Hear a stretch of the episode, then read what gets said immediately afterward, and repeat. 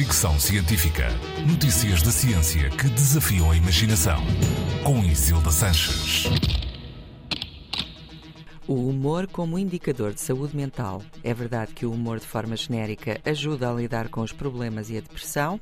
Não é disso que trata o estudo de que falo hoje, mas sim de como os vários tipos de humor se relacionam com a saúde mental. O estudo, com o título Entender a associação entre humor e inquietação emocional, foi levado a cabo por psicólogos italianos e publicado no Jornal Europeu de Psicologia.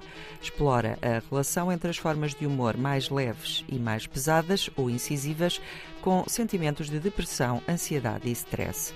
Foram consideradas oito formas de humor, mas nem todas mostraram fazer diferença. A conclusão é que o humor mais leve ou benevolente, com piadas positivas, protege contra os três fatores em análise: depressão, ansiedade e stress. Já a ironia indica ansiedade e stress. O humor mais aguçado protege contra a ansiedade e o sarcasmo sinaliza depressão. Sátira, nonsense e cinismo não mostraram relação com a questão. Há limitações neste estudo, desde logo porque foi feito apenas com italianos, mas os autores acreditam que pode ajudar a entender melhor as dinâmicas que caracterizam a tal inquietação emocional.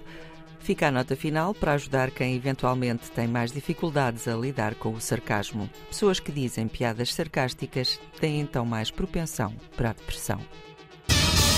Fricção Científica.